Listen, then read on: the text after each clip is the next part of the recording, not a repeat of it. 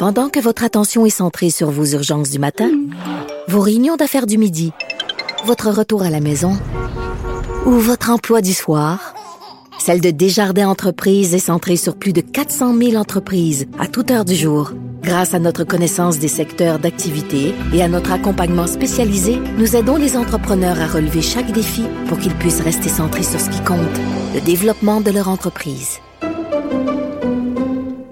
IGA est fier de présenter l'émission À vos affaires. Pour économiser sur votre panier d'épicerie, surveillez les offres et promotions de la circulaire disponible à IGA.net chaque semaine. IGA, vive la bouffe et les bonnes affaires.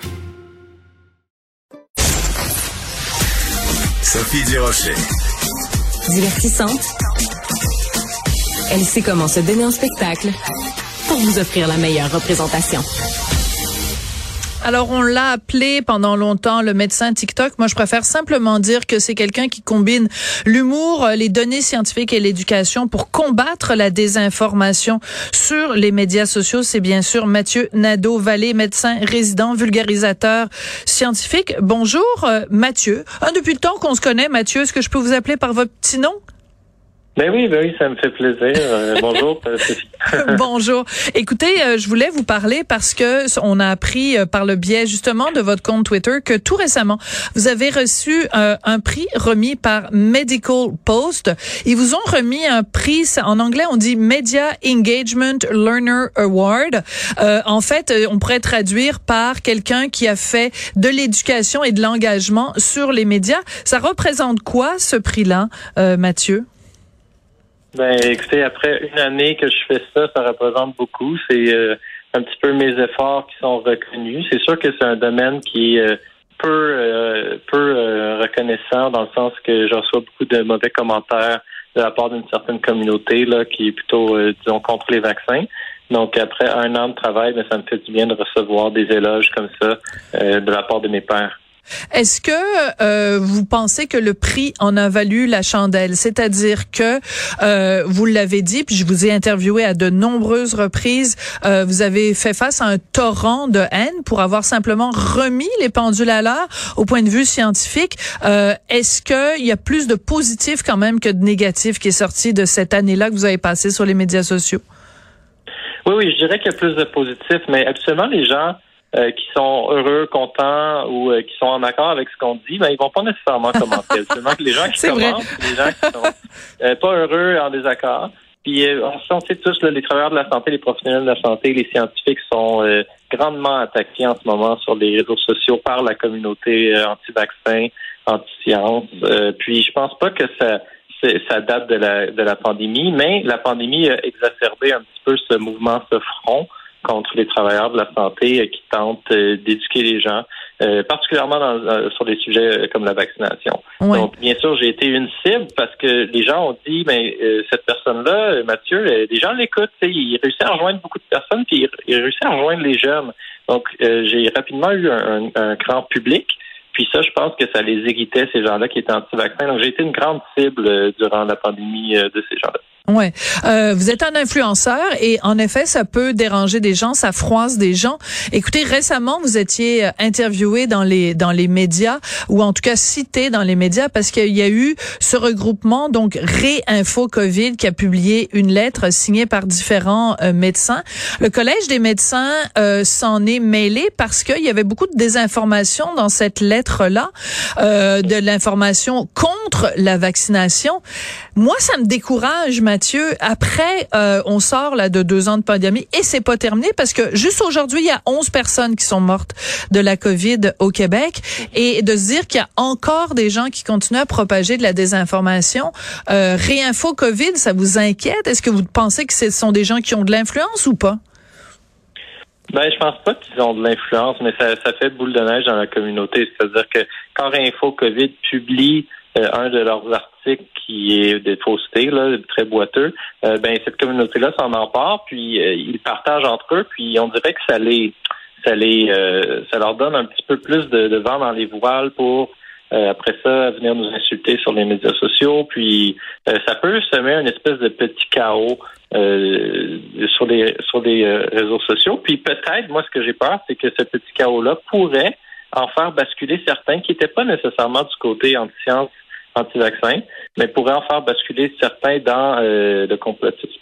Ouais, euh, il y a un autre euh, un autre euh, dossier aussi, c'est dans le journal de Montréal, journal de Québec de ce matin. Donc des faux policiers, des gens qui se font passer pour des faux policiers, qui ont l'intention, à un moment donné, on ne sait pas quand, de s'en prendre au centre de vaccination. ça, ça, ça contribue aussi à tout cette ce sentiment de voyons, c'est c'est un c'est un complot, les vaccins, les vaccins tuent. Est-ce que ça vous inquiète quand vous voyez cette, cette montée-là? Ce sont des gens qui sont quand même bien organisés, là? Oui, ben c'est l'extrémiste, là. Je veux dire, c'est des gens qui sont euh, qui croient fermement à quelque chose qui est une réalité absolument horrible. Hein, que, par exemple, le gouvernement veut vacciner les gens pour euh, leur causer du tort, puis ça va loin, là, leur croyance. Là.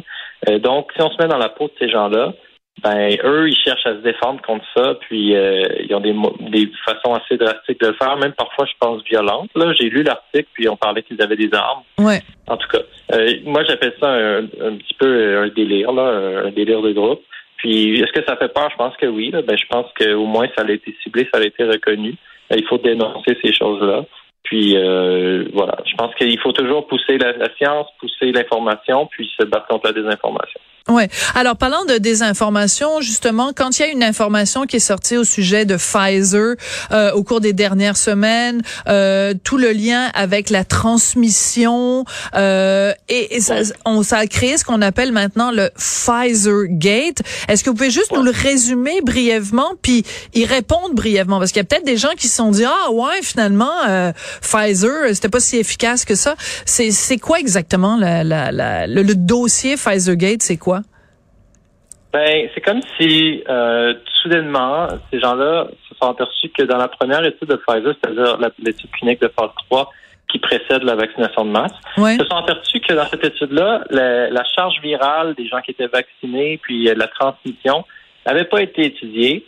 Puis ça, on le savait depuis le début, c'est-à-dire on, a lu l'étude quand elle est sortie, puis c'est pas censé non plus être étudié en étude de phase 3. C'est pas un objectif de l'étude de phase 3. D'accord. Euh, donc c'est normal. Puis d'ailleurs, L'étude de Moderna, non plus, il l'avait pas étudié. Je comprends pas pourquoi c'est toujours Pfizer qui est le gros méchant. Puis aucun vaccin l'avait étudié, la transmission, puis tout ça. La charge virale, ça s'est ça, ça, ça étudié. Euh, il y a des chercheurs qui l'ont étudié de façon indépendante.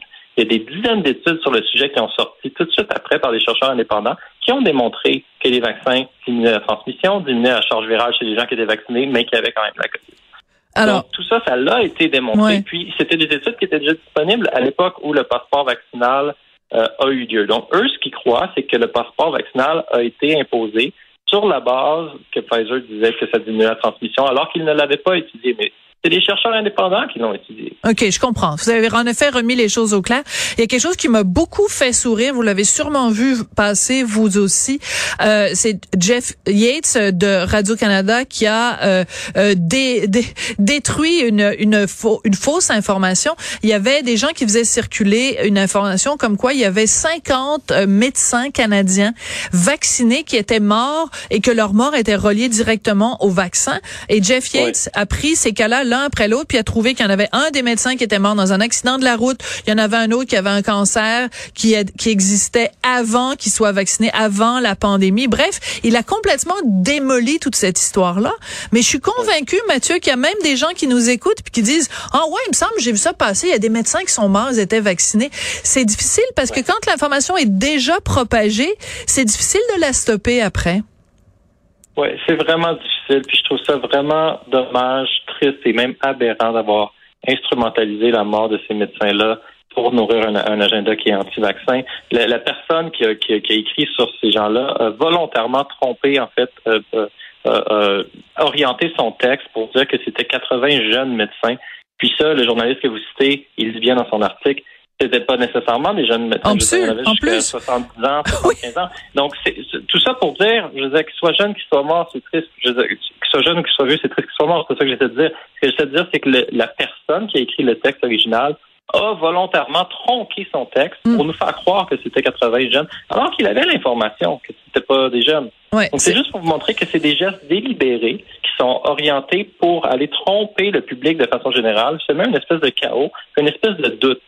Donc, Tout à fait. Vraiment, il faut, il faut combattre ça. C'est vraiment, c'est malhonnête, puis euh, c'est aberrant. Alors, c'est il faut le combattre. Alors, heureusement qu'il y a des médecins, des scientifiques comme vous, et heureusement aussi qu'il y a des journalistes. Je pense que c'est important de combattre la désinformation sur tous les fronts. Euh, Mathieu Nadeau-Vallée, vous êtes médecin résident. Merci beaucoup d'être venu nous parler aujourd'hui. Félicitations sur euh, pour ce prix donc d'apprentissage de l'engagement des médias remis par le Medical Post. Euh, je voudrais remercier également Marianne Bessette à la recherche de l'émission, Charlie Marchand à la réalisation, la mise en onde. Merci beaucoup et à très bientôt.